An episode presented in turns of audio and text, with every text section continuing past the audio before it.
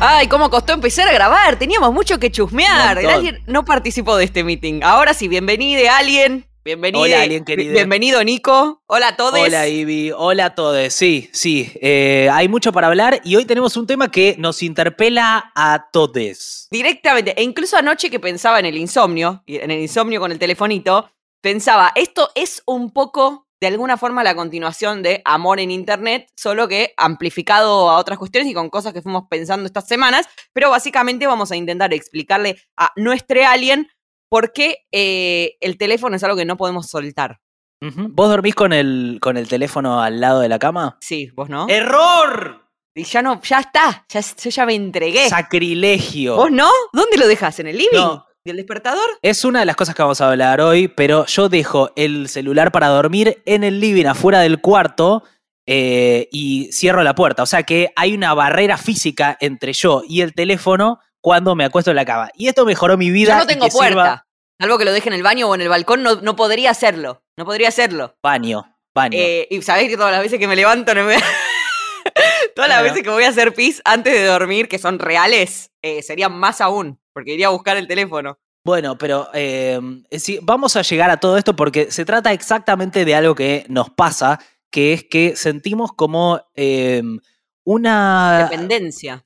Total de nuestro aparatito. Mi nombre es Ezequiel, tengo 30 años, soy ingeniero. Realmente creo que no tengo control sobre el, sobre el uso. Siento que afecta a mi vida desde el lado de, la culpa, siento que es tiempo que, se me va, tiempo en el cual no soy productivo. Mi nombre es Flora, tengo 23 años. Noto el grado de adicción cuando estoy sin celular y al ver personas usando su, teléfono me sube un grado de ansiedad muy similar a la abstinencia de, de, nicotina. Hubo y hay momentos donde el estar tan prendida a las redes afectaba mucho mi autoestima y otros donde me hacía sentir obligada a crear determinados contenidos, ser validada, likeada. Mi nombre es Lautaro Yerzábal, paso casi todo el día con el celular. Forma parte de, mis actividades cotidianas. Así como el cigarrillo y el café, también tengo el jueguito y el café a la mañana. Si recibo un mensaje, es una sensación de placer y si no recibo un mensaje o recibo un spam, es, una sensación de tristeza y, me afecta realmente a veces en mis estados de ánimo. Mi nombre es Tomás, tengo 22 años. Siento que por una cuestión contextual de pandemia y de que todos como que un poco pasamos a, a vivir la vida a través de las pantallas en algún punto,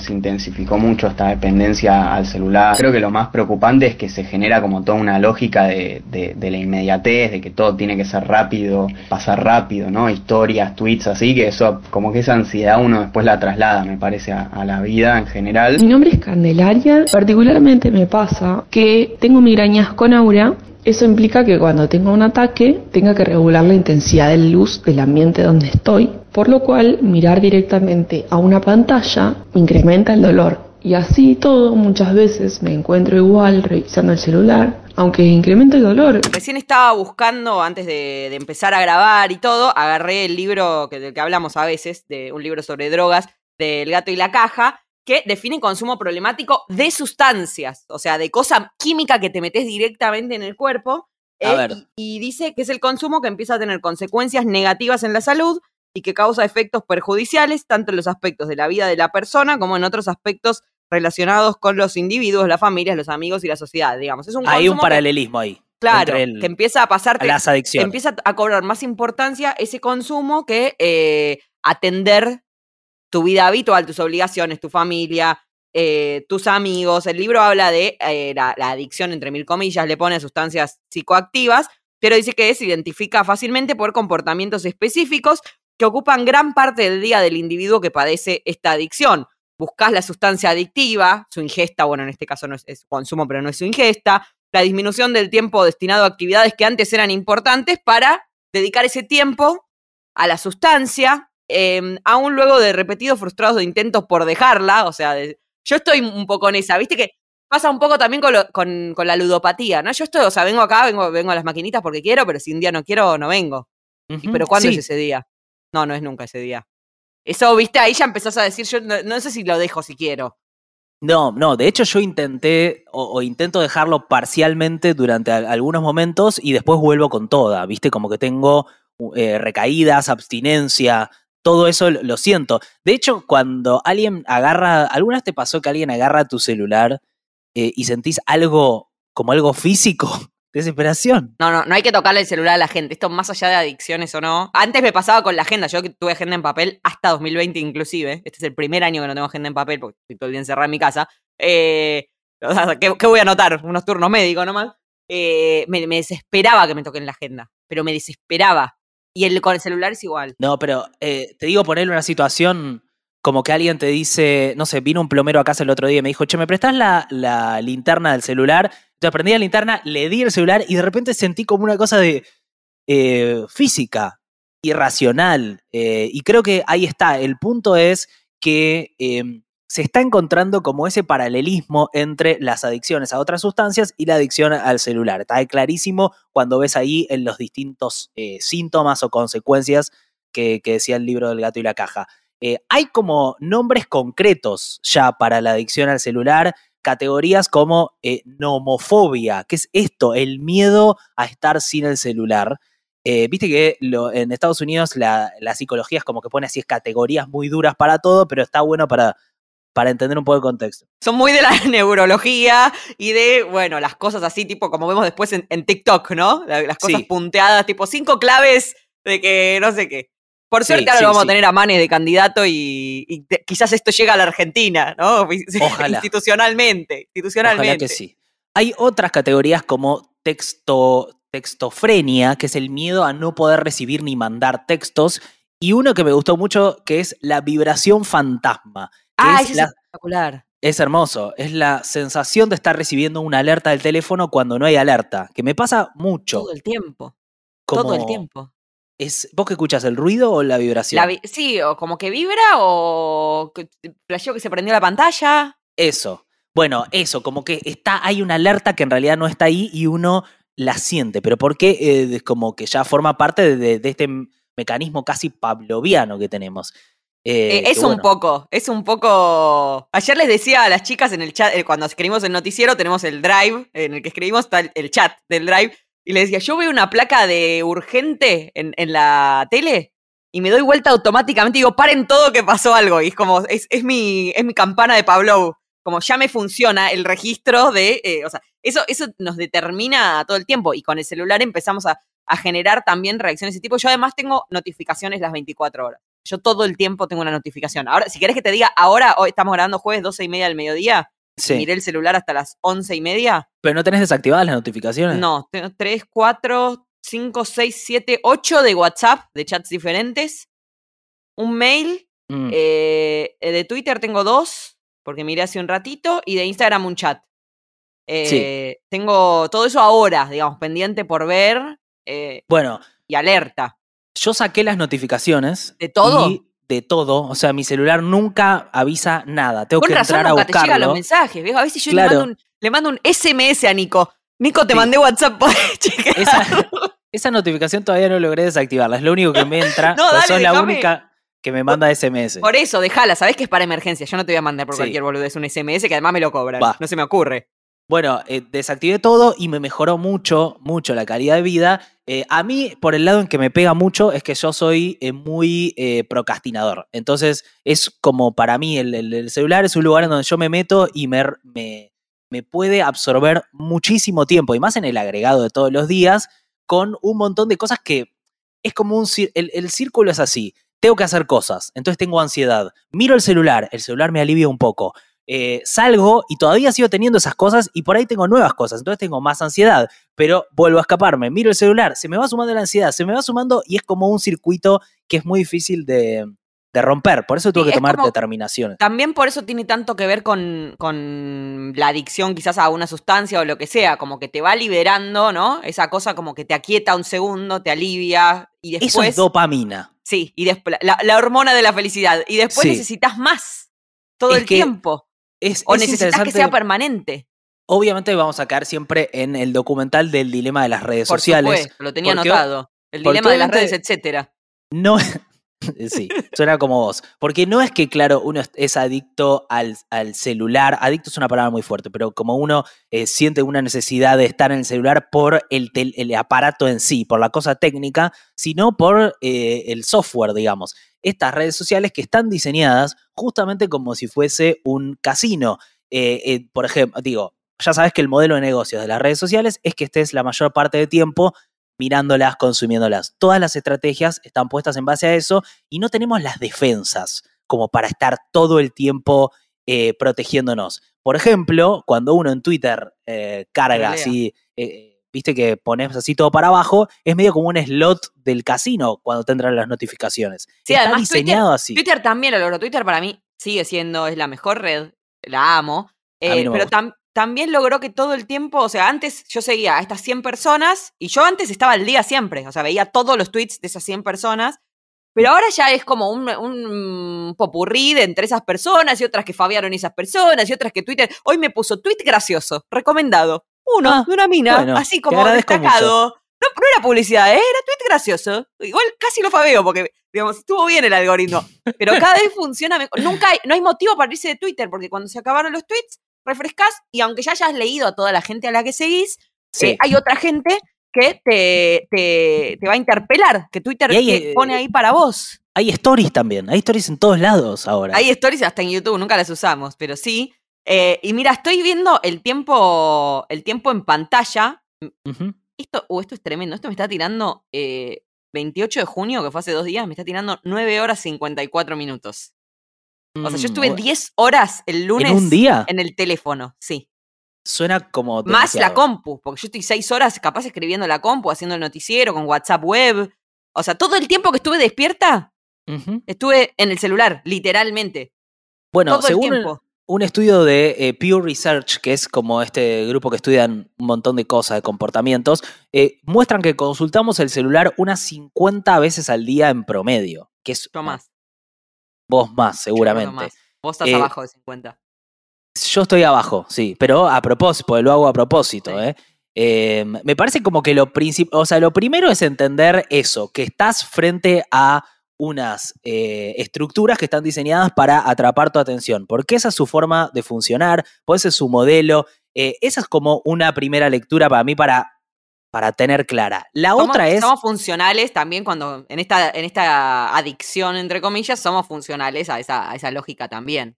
Total, total. Y la, y, y la cosa más individual me parece que es reconocer que uno tiene, que es un problema, digamos, que no es algo que, que es simpático o que le pasa a todo el mundo, o que si le pasa a todo el mundo tampoco es que esté bueno, digamos. Es un problema real que estamos teniendo cada vez más personas y por ahí también pasa en Argentina, que tenemos problemas tan graves, eh, tenemos un 45% de pobres, entonces hablar de estas cosas parece frívolo. Yo le pongo Pero- fichas a manes. Le pongo fichas a manes cuando tengo banca. fichas a Manes, Le pongo pero- fichas, le pongo fichas. Pero fuera de eso es algo que nos afecta realmente este, a todos. Sí, y hay una lógica medio compleja que nosotros la vivimos doblemente porque por un lado somos eh, lo- los que entregamos nuestra atención a esto y estamos nueve horas en pantalla o lo que fuera, pero también somos los que competimos por esa... O sea, si bien YouTube, por decirte que es donde más desarrollamos nuestra actividad, quiere más y más videos para que vos te quedes más y más en YouTube, nosotros por nuestra cuenta queremos que te quedes en nuestros videos, queremos darte videos lo más seguido posible, queremos darte contenidos para que estés en país de boludos. O aunque sea que, que vires y vayas al podcast o que vayas a algo que subimos a Instagram o lo que sea, nosotros también competimos por esa atención para que estés eh, mucho tiempo o el mayor Sí. tiempo posible consumiendo nuestros contenidos. Entonces somos un poco el dealer también, ¿me entendés? No- no- Te está pasando ahora mismo. Te ¿Y está te pasando dicen? mientras La- escuchás esto. Exacto, pero ¿qué te dicen siempre las madres, la gente preocupada en la tele? Te dice, el tranza no le da a sus hijos eso que te metes vos en la nariz. No se lo da a sus hijos, pero nosotros sí. O sea, te lo damos a vos para tus hijos y para lo que sea. Y Mm. nosotros lo consumimos también de forma eh, compulsiva prácticamente. Entonces estamos en, estamos en una trampa. Yo sé que estamos en, un- en- en ese juego que no es fácil. Ojalá pudiéramos un día ser unos dealers de ley y darte Bueno. a vos y engancharte a vos y no estar nosotros enganchados así. Pero no, no, no pasa por ahora. Somos parte de- de- del problema también. Lo, lo padecemos en carne propia, digamos. Es que creo que hay algo, es eso, hay algo estructural que es cómo está diseñado todo este, este mundo digital, eh, eh, un mundo en el cual las personas tenemos muy poco poder de decisión. Tenemos como grandes empresas que tienen oficinas en otro lado, no puedes ni hacerles ni un reclamo y de repente vos estás como un poco eh, preso de un sistema de negocios, que es ellos no te están cobrando por usar Instagram, no te están cobrando por usar Facebook ni YouTube y qué sé yo, pero a menos que saques el premium, que quien lo saca, pero sí tienen este modelo de negocios en el que venden tus, tu información, tus datos a empresas para seguir publicitando en este mundo y venden publicidad que requiere que vos tengas la atención ahí. O sea, es todo un modelo de negocio que hace que vos... Ahora, hay una discusión que nos debemos, que es, a nivel global, de cómo se regulan a esas empresas. Nosotros lo venimos hablando porque es, fundamental para nuestra vida cotidiana. Estas empresas en las que pasamos mucho tiempo y que tienen muchas cosas positivas, en donde nosotros hacemos nuestro contenido, eh, nos, lo distribuyen, bueno, pero por otro lado estamos agarrados de eh, algo que, sobre lo que no tenemos posibilidad de discutir. Digo, ¿se podría cambiar por ahí ese modelo? En, en este documental se hacen propuestas ¿no? Hay, hay, algunos que proponen, bueno, borrate todas las redes sociales del celular, que a mí me parece como practicable, pero sí hay otros que dicen, bueno, ¿qué pasaría si estas empresas empiezan a cobrar un poco a los que pueden pagarlo o al Estado o a lo que fuera eh, para usar las redes sociales y que no sean completamente gratuitas? Entonces, en vez de que vos, eh, o sea, estén comerciando tu atención, estén comercializando otra cosa, digamos. Como... Sí, pero no sé si igual, incluso no sé si funcionaría porque el concepto en sí de red social, el concepto en sí, más allá de que por eso es lo que mucha gente a veces no entiende, viste que hay gente que llora siempre que no le comparte a nadie las cosas, que los amigos son malos amigos. A mí me pasa eso, digo, estoy haciendo esto y tal, nunca me dio pelota, dale, ni una compartida, yo vivo bancando de tus proyectos, lo que sea. Hay gente nunca que... pienso eso. No, ya sé. Hay, bueno, justamente el concepto de que una red es social es desde los inicios de Internet incluso, ¿no? Desde que existen, los, eh, atención con esta palabra, desde que existen los hipervínculos. Epa. esta palabra aprendida en la escuela primaria, insertar hipervínculo en Word. Eh, no, pero desde que, o sea, es parte como de la estructura vertebral de Internet y de esta forma de comunicación, el linkeo, la compartida, el generar cosas que puedan ser compartidas. Son cosas que pensamos hacia, hacia adentro en País de Boludos también. Che, este contenido, ¿por qué se compartiría? O de esto que hacemos, ¿qué parte se puede extraer que eh, pueda ser compartida, que genere ese, ese, como ese estímulo o ese impulso? Che, esto lo comparto. O sea que lo pongo en mis redes porque es un dato que me da curiosidad o que me interesa que más gente sepa, o que pasa con los memes también. Uy, es tal sí. cual, es tal cual. Se lo mando a Juan Carlos porque es tal cual él. Eh, estamos ahora con los memes de Julio Iglesias. Es como todo. Bueno, es... eh, esos memes de Julio Iglesias están buenísimos y hay algo de la compartida Ayer hice uno. y de lo. Sí, lo vi, lo vi, lo vi. Por primera vez. No es gran cosa, pero me da orgullo que es como que vi un graph en América y se me ocurrió a mí. Bueno, después le agradezco a Miguel que lo llevó, lo llevó a cabo, pues yo no sé. Julio era Julio viene con aumentos y tenía unos lentes gruesos. Tenía unos anteojos culo de botella. Me parece excelente. Estaba muy bien. Bueno, pero en, eh, hay algo de las redes sociales que evidentemente está eh, tocando una tecla de algo muy humano, que es esto de compartir, de estar con... Y me parece, esa es la parte que está buena. Pero las que cosas está están pensadas para Yo no sé no- si, aunque fuera que pa- le pagáramos a Facebook o lo que fuera, eh, no sé si, si se podría pensar en otra lógica, como que siento que es, funciona así, en cuanto a la compartida, el linkeo, el- la cita. eh, siento que, que incluso desde antes, por, en sistemas por fuera de Internet o antes de cómo funciona ahora, del fragmento, del recorte, de, la compartida y todo, la tele hubo un momento en que empezó, lo estoy pensando ahora, ¿no? En que, que quizás, si querés, empezó con TBR o lo que fuera, en que empezó a funcionar en base al archivo eh, reconfigurado, ¿no? Eh, al- al- como al, collage, ¿no? Como a poner a conversar eh, distintos fragmentos de cosas. La tele fue hacia eso, hasta el noticiero ahora es así, y hay inserts de todo, eh, y como que estás dando una noticia y está hablando Alberto y en el medio entra Moria y dice no sé qué, nosotros también lo hacemos a veces, eh, como que hay una lógica que funciona así y que tiene que ver con, con esa comunicación ahora medio de collage, es medio vintage el concepto que estoy usando, pero de collage, eh, y que Internet depende de eso también, como no entiendo cómo saldríamos de esa lógica, aún si cambiara el modelo de negocios, que por cierto la justicia estadounidense desestimó esta semana que el modelo de negocio de Facebook sea monopólico. No tiene que deshacerse ni de WhatsApp, ni de Instagram, ni de nada. Está todo bien que sean Facebook y Google, fin. Que estemos entre esos dos. Claro, bueno, pero es una pregunta que no, o sea, está en todo el mundo. ¿Qué, qué hace, qué, ¿Cómo se maneja esto, digamos? ¿Cuál es la manera de regularlo? Y no, me parece que no hay una solución tan clara, digamos, no hay... Y creo que es un problema que incluso ven eh, Mark Zuckerberg, que ve como, digamos, lo ven, lo que pasa es que están en la cabeza de estas organizaciones multigigantes. Después también va a ser un problema qué pasa con esos datos, la utilización política de esos datos, porque nuestra vida política hoy transcurre en, estos, en estas redes sociales y con su lógica. Entonces, de repente pueden controlar la fake news en Estados Unidos, pero no tienen personal para controlar la fake news en Tailandia. Y de repente ves unas movidas de fake news que ponen un presidente en Tailandia que, bueno, es como muy grande el tema. Por eso está bueno para mí pensar algunas cosas individuales que uno puede hacer. Vos decís que se puede hacer algo, yo me entregué 100%, ¿eh? Yo ya me- a esto me entregué. No, te digo, hay unas estrategias, hay estrategias. Primero, algo que me gustaría decir es eh, agregar esto que decía eh, Enrique Echeburrúa, que es catedrático de la Universidad del País Vasco, eh, sobre esto que, o sea, cuando uno habla de adicción al celular, no es que es siempre la misma para todo el mundo, porque también depende cuál sea tu estructura, qué es lo que estás depositando ahí. Él decía, eh, en ocasiones la adicción a las redes sociales subyace un problema clínico previo.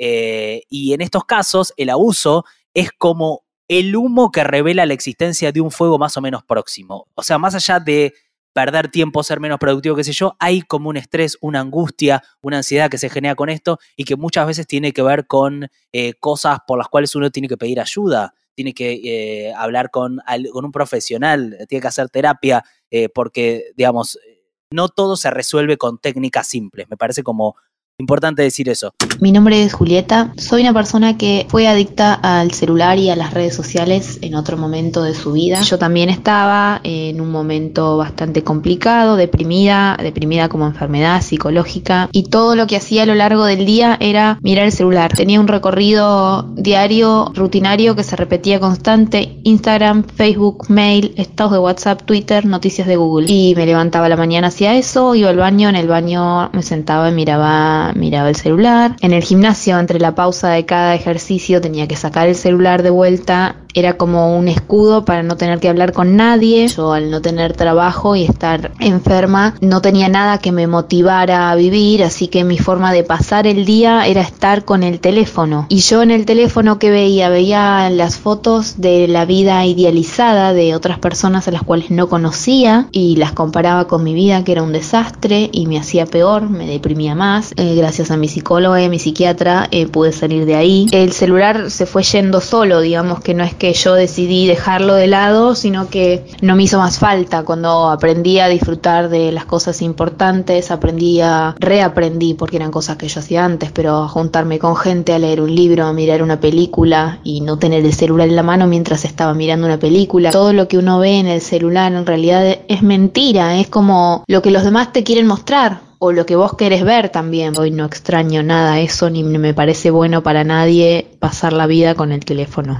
Yo creo que nunca me dediqué en terapia a, eh, o sea, sí a cosas que pasan en internet, por supuesto, miles de sesiones. Pasó esto, me contestó esto, publicó tal cosa, dijo esto por mí, no me contestó más mensajes, eso infinito, pero no a cómo me siento yo, no sé si debería el martes decírselo a Cintia, pero no en cuanto a cómo me siento yo eh, respecto, o sea, no, no sé, no, no, no lo... Es con- que creo, como que acepté que es un problema, pero que ya tengo otros problemas de que ocuparme. Tipo, alquilar una casa. Entonces no, no puedo estar con esta boludez de que soy adicta a internet, ¿me entendés? No, lo pero es puedo que claro, resolver, no- es que que seas adicta a internet y la forma en la que, particular en la que sos adicta, lo que hace, o sea, lo que está revelando es algo de tu personalidad. Entonces, si vos podés llegar un poco a la raíz de dónde viene eso, qué es lo que estás tapando, qué cosa está, qué lugar está ocupando, por qué estás usando este mecanismo para no hacer tal X cosa o, o decir tal, digamos, me parece como ahí hay algo que está, es interesante para pensar y para desenredar de uno a nivel individual, porque, digamos, no todas las adicciones son iguales, por más de que en una, en una página de internet te digan, es nomofobia, esta sola, sí, está bien.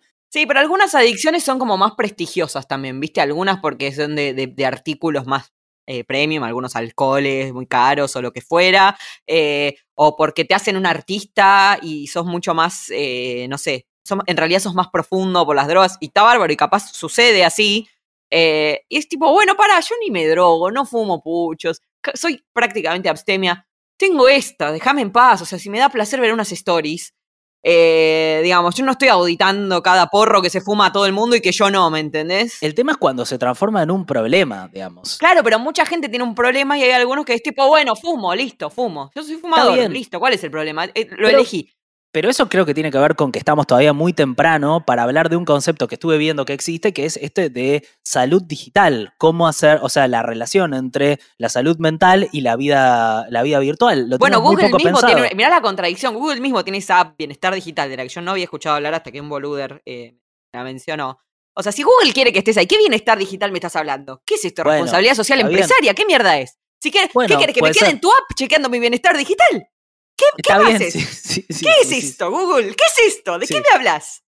Sí, está bien, es, contradictorio. Hay, yo vi notas que decían eh, cómo, eh, cómo perder la, la adicción al celular sin dejar de usar el celular. Y eran todas Claro. apps que era tipo, bueno, mejorate, pero seguía acá adentro. Y claro, es una pregunta, me parece que está, está bueno para pensar. Soy Martina Rúa, soy periodista, investigo temas de innovación y productividad. Escribí junto a Pablo Fernández La fábrica de tiempo y Cómo domar tus pantallas, son nuestros dos libros. Y también tenemos un podcast que es Cómo fabricar tiempo. El bienestar digital es la medida en la que percibimos que el uso de los dispositivos digitales está alineado con nuestros objetivos a largo plazo. Y este plan de bienestar digital requiere un uso intencional, consciente, crítico y más equilibrado de la tecnología como herramienta y todas las posibilidades que ésta nos da. ¿Cómo podemos darnos cuenta si estamos experimentando un, un bienestar digital o lo estamos construyendo? Hay tres parámetros que se pueden medir. Uno es la autonomía, ¿no? Mi sentido de agencia. ¿Realmente estoy decidiendo yo qué contenidos consumir o estoy decidiendo a través de ciertos parámetros que las plataformas me están ofreciendo? El segundo es competencia, ¿no? Me siento capaz, eficaz en el uso de estas tecnologías, tengo habilidades digitales para poder utilizarlas. Y el tercero es la relación. ¿Me siento más aislado o me siento más en relación luego de utilizar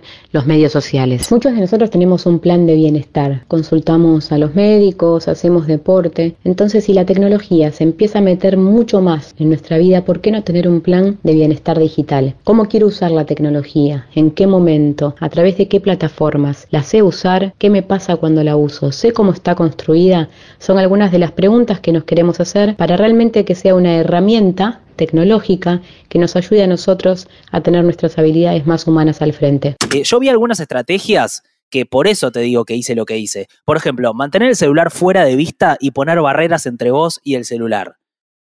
Esto ya es algo muy básico, pero, eh, o sea, no verlo, no tenerlo cerca, a mí me disminuyó la cantidad de veces que lo agarro, digamos. Eh, eso es una cosa clarísima. Y para dormir es fundamental, porque no puede ser lo último que ves y lo primero que ves a la mañana. Eso es tremendo. Es como. Es- y, es lo, y es lo que veo en el medio cuando me despierto de la noche también. No, no, no, Ayer no. estuve no. hasta las 4 am. No, no, eso no. bueno. Otra, eliminar las notificaciones. ¿Vos por qué tenés las notificaciones? Porque necesito. O sea, un poco por esto que te hablaba antes de trabajar de esto. O sea, necesito enterarme de las cosas. Si, me- si vamos a grabar a alguien y me hablas, necesito enterarme.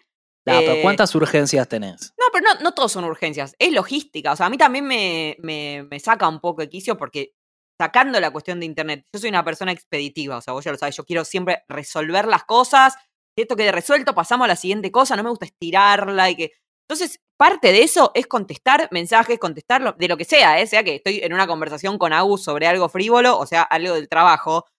Me pone, viste, la- toda esa, esa cosa que se y que es un chicle y que contesto después, no me convence. Después, bueno, eso, eso que te decía, volviendo un poco al capítulo de amor en internet, de las cosas como que, se disputan o que están en juego en el teléfono y que para mí sí tienen una, una condición de vida real por más que transcurra en lo virtual, que por más que refiera al capítulo de amor en internet, no me refiero solamente a una situación de romance o lo que fuera, eso, estar conversando vos y yo de cualquier otra pavada, hablar con Agus de cualquier pavada, con mi familia de unos gatitos que no sé qué, y mandar unos memes.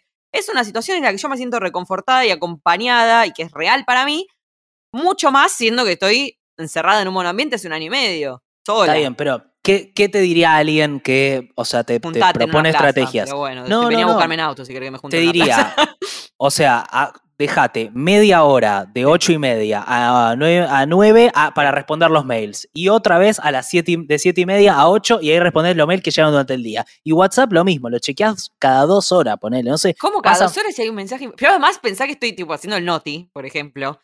Ese rato, yo tengo que prestar atención a las cosas que pasan en el mundo, a las cosas que pasan en el grupo de las que estamos escribiendo. cosas nos que pasan en el mundo.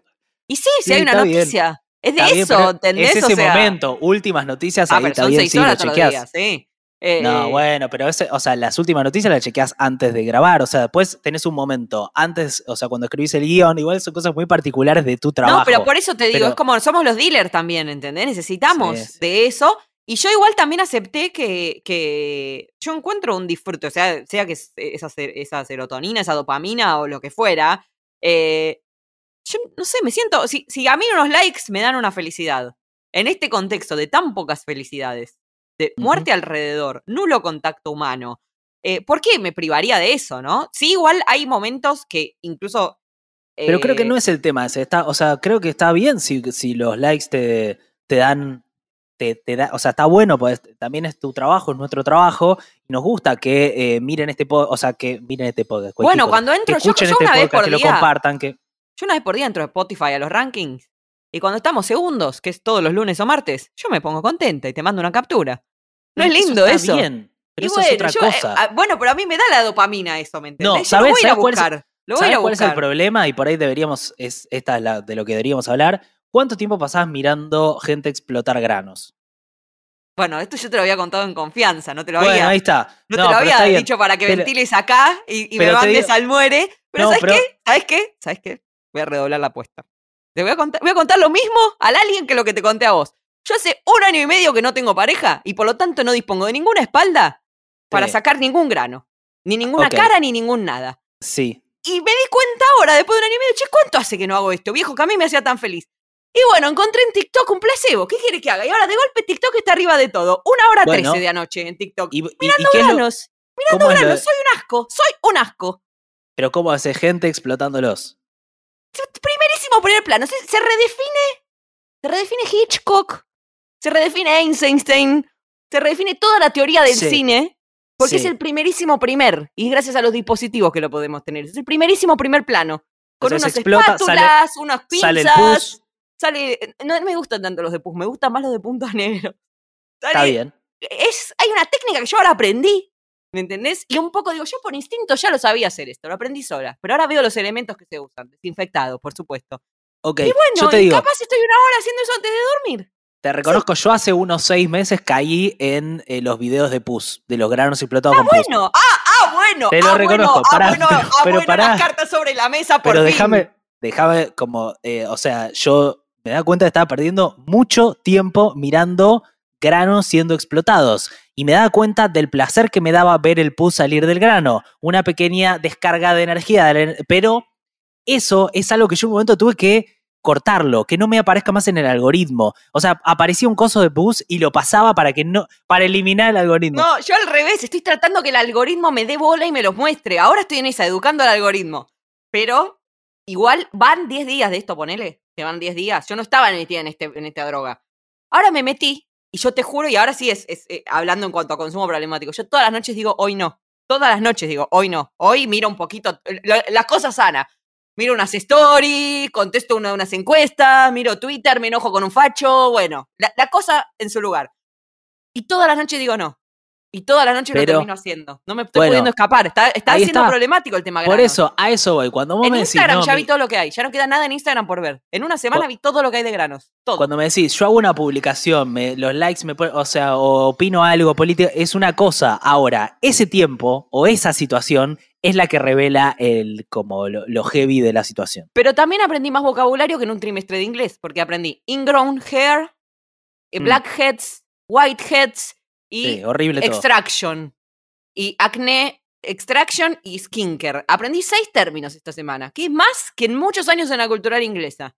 Bueno, estás todavía en un momento de negación, claramente. Pero, a- pero posta que estas son las cosas que seguramente vos estás escuchando y tenés algo que es eh, Sí. en el lugar en donde caes que no puedes salir, que es como una cosa de ¿Y cómo te saliste de uno atrás de otro, ¿Me uno atrás de sirve? otro. Me sirve si vos ya saliste No, de esta droga. en un momento me empecé a sentir mal, me di cuenta que estaba pensando en granos, estaba pensando en pus, estaba como empezó a formar parte de mi vida y dije, yo no quiero que esto sea parte de mi vida, no es algo que No yo me está sacando tiempo. Entonces en un momento aparecía un video grano y lo paso, lo paso. Sí. Entonces no hay- eh, el algoritmo entiende que a mí eso no me interesa, pero bueno, y es una terminamos fuerza de de, nuevo con los, con los videos de perritos con medias, con soquetes y todo eso.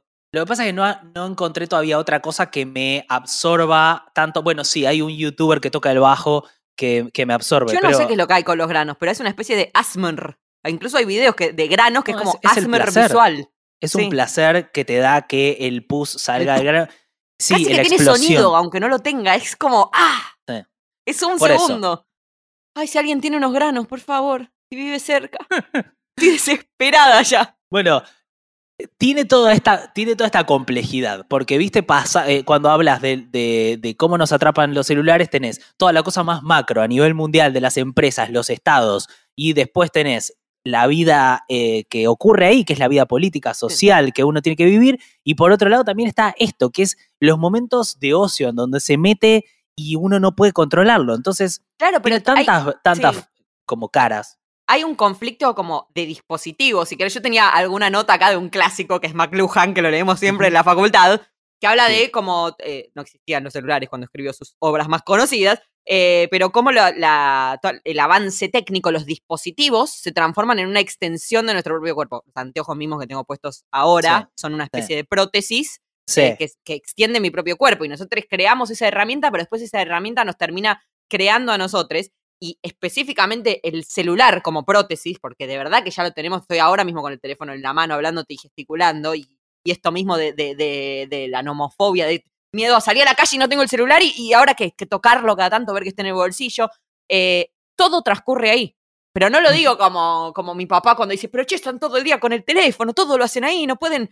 Bueno, no lo digo así, sino como, de hecho, o sea, más allá de eso, de nuestro trabajo, cualquier militancia que tengas, eh, el acceso a la información, el acceso al ocio, al entretenimiento, o sea, cortás de trabajar, está mucho también en la pandemia, ¿no? De hecho, me mandan WhatsApp de trabajo a cualquier hora estos desubicados, y es Sí. como, está bien, pero no es que yo lo puedo apagar, porque, eh, porque acá también yo tengo mi vida familiar, mi vida romántica, mi vida amistosa, mi entretenimiento, mi ocio. Entonces es muy complejo cortarlo, por eso también cada uno tiene que poder ser respetuoso del tiempo del otro, ¿no? Y decir, che, son las 10 de la noche, esto lo mando por mail, no lo mando por WhatsApp.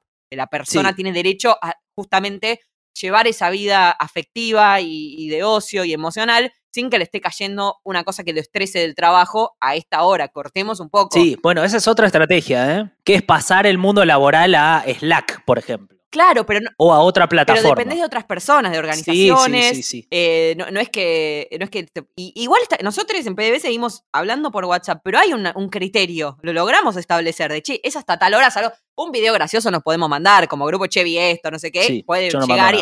eh, Es verdad. Pero a nadie le va a- a nadie lo va a arruinar. El que no quiere no contesta y ya, pero es, No. pasa una vez por Sí. semana. No, no pasa Sí. muchísimo. Eh, pero después es como, bueno, el fin de semana tratamos de no romper los huevos. Después de tal hora tratamos de no romper los huevos. eh, y hay como un mini respeto. de Esto implica el trabajo, aunque seamos amigos aparte o lo que fuera. Y bueno, desarrollar eso y que lo puedan eh, desarrollar las organizaciones, las estructuras laborales, corporativas. El derecho a la desconexión famoso que se debatió con el teletrabajo Total, y demás. Total, y bueno, también es eso, también poder eh, darle tiempo a la persona para que responda. O sea, pediste, o sea, diste un mensaje, no tiene que ser ya la respuesta, como me parece que poder también ser respetuosos de eso y no, no sumar a, a la locura general, porque la verdad es que hay como un, son un montón de niveles. Entonces, cuando yo imagino a alguien escuchando diciendo, no, pero se tiene que resolver la cuestión de fondo de la política de las empresas, sí, obvio, eso tiene que discutirse, pero hay estrategias para mejorar tu vida eh, individual en base a tus problemas individuales también. Esa es, una, es algo que existe. Lo he tratado en terapia, he tratado de modificarlo, de no dejar los accesos a las redes sociales ahí en, el, en la pantalla de inicio, pequeñas trampas, pero no, no me han resultado en una disminución del uso del, del teléfono realmente. Vengo intentando cambiar el, el uso que le doy al celular, intentando que ya no sea scrollear así porque sí, sino que me sirva para buscar información, leer a otros, incluso desde un consumo artístico, sentir que algo de todo lo que muestra la pantalla realmente me queda y me sirve. La solución es silenciar las notificaciones, poner horarios en los que no los puedo usar al teléfono, ponerme ciertos límites que si uno no se los pone, el, la- la- el celular de por sí, las aplicaciones no lo van a tener nunca. Yo en, en lo personal lo vengo intentando hace un tiempo de, por ejemplo, de desactivar notificaciones y entrar cuando yo realmente quiero ir a, a buscar algo, a ver algo, no tenerlo siempre encima, eso para mí también es importante. Intento, por ejemplo, dejar el celular en la mochila cuando estoy con mis amigas, dejar el celular en la habitación, si ceno con mi familia. Una estrategia que funciona es hacer pequeños detox digitales y tener un registro de lo que uno logra cuando se desconecta. Por ejemplo, paso demasiadas horas mirando stories de Instagram. Bueno, corté media hora. ¿Qué logré hacer en esa media hora? Pude leer 15 páginas de un libro que tenía pendiente. Entonces, este tipo de cosas, escribirlas, hacerlas más conscientes, nos dan información y nos ayudan cuando nos tienta eh, volver a las redes sociales, que no tiene nada de malo en sí, ¿no? Nadie dice cuánto es un buen parámetro de uso de redes, sino qué emociones experimento al final del día cuando las estoy utilizando. Hay un concepto que usamos que es el de ignorancia selectiva. Yo decido de manera intencional todo lo que me voy a perder y puedo también decidir dónde quiero poner mi foco durante el día. Este ejercicio te tiene a vos eh, al mando. No son ni las plataformas, ni la cantidad de información, ni algo exógeno el que decide por el uso de tu tiempo, sino que vos de manera intencional ignorás selectivamente la mayoría de las cosas para decidir cuándo te conectás, cómo, con qué fuentes y también cuándo te desconectás. Yo la que sí hago a veces es, o sea, el detox no es de no mirar el celular, pero sí de no postear, no enviar nada yo, ¿me entendés? No subir stories, no tuitear, no mandar mensajes. Lo hago mucho los fines de semana, sobre todo con estas lluvias, esto que como que me meto un poco para adentro. Eh, y eso te hace un detox porque si, si, vos no subís una foto, no van a llegar likes a una foto, ¿me entendés? Si no subís, si no, si, eh, si no posteas un tweet, no te van a llegar respuestas. Entonces, en la medida en que vos no mandás un estímulo, es mucho menos lo que te llega. Incluso con mi familia es tipo, por favor, estoy en otra, hoy no, no, no contesto, estoy en otra, y lo hago a veces en WhatsApp eh, y, a veces sí me, me, pasa de, empezar a sentir como una náusea, viste, como una intoxicación. No me pasó muchas veces, pero como cuando comes muchos fritos, no sé. O sea, cuando yo siento eso, sí, más o menos lo puedo identificar e incluso puedo decir eso en PBH, eh, no voy a postear nada este día y apago un poco porque necesito yo eh, sacarme de las redes, de todas, y, apagar un poco y ahí me recupero y vuelvo. Y bueno, eso mínimo lo puedo hacer. No estaba todavía con este mambo de los granos, pero sé que lo puedo hacer de tomarme un domingo eh, y, romper un poco con, eso y agarrar el lunes de nuevo el ritmo. Bueno, me parece que llegamos a entender que es una problemática, que es una problemática que tiene un montón de, aspectos y de formas de encararlo. Eh, yo creo que hay como mucho para tomar y el alien que seguro tiene una tecnología avanzada. Por Alien es el futuro siempre. Cariños al futuro podcast. Que seguramente ya tiene una, una pantalla que ni siquiera es algo físico, sino que cierra los ojos y ya ve lo que, lo que. Claro, y puede pensar, mandarte un mail y qué sé yo. Bueno, eh, espero que haya entendido y haya comprendido esto, que fue un poco una catarsis también, ¿no? Sí, pero se, ha dado información, ¿eh? Sí, claro. No, y de verdad pienso, primero eso que, se dice mucho a la gente que manifiesta algo, me, me hizo sentir menos sola porque sé que a vos también te pasa, les acompañamos, boluders. Estamos con ustedes, acá para ustedes, viejes. Eh, un poco y eso. nada. Y otro poco localizar, empezar a localizar, o sea, pensar en uno mismo, en sus consumos y en dónde empiezan a ser un problema, aplica a varias cosas, a poder pedir ayuda. Esto es más difuso por esto mismo, porque mucho de nuestra vida transcurre, no es que puedes dejarlo, como, como hay gente que entiendo, pero no está diciendo cualquiera que tiene una adicción a la comida. No tiene que ver con ser gordo o con no ser gordo, o a tal comida, pero tenemos que comer igual. No es que puedes decir, bueno, dejo de comer. Eh, entonces, como hay, existe la adicción al sexo, no sé, puedes decir no tengo más sexo, pero eventualmente va, a seguir formando parte de tu vida y tenés que manejar esa adicción. Bueno, es difícil encontrar esos puntos medios. Eso, pensalo, reina. Kinga. Eh, bueno, ya saben, Mangue a vos que sí. yo todos los días. Eh, sí, obviamente ustedes tienen que saber que País de Boludos, esto que estás escuchando ahora se financia gracias a vos eh, por aportes. ¿Cómo hacer los aportes? Bueno, mensualmente en paísdeboludos.com.ar con tarjeta de crédito. Eh, eso nos permite todo esto, armar una estructura, planificar. Pagar el plan de datos, chiques, por favor. Yo necesito wifi, el plan de datos. Les pido por favor, si así no, o sea, ya saben la crisis a la que puedo entrar. paísdeboludos.com.ar. Y, después también es, puedes hacer aportes de una sola vez, que también está buenísimo. Y si no, compartí este podcast, decinos que te gustó, eso también lo valoramos. Sí, y ponele seguir al podcast. Ahora, si lo estás escuchando en Spotify, apretá el botón seguir en cómo le explico a mi alien que nos sirve. El beso a la vieja Flores, a Dora Joch, a J. Seps y a Juli Urman. Y para vos, Nico, otro enorme. Beso, flaco, beso para el alien querido. Chao.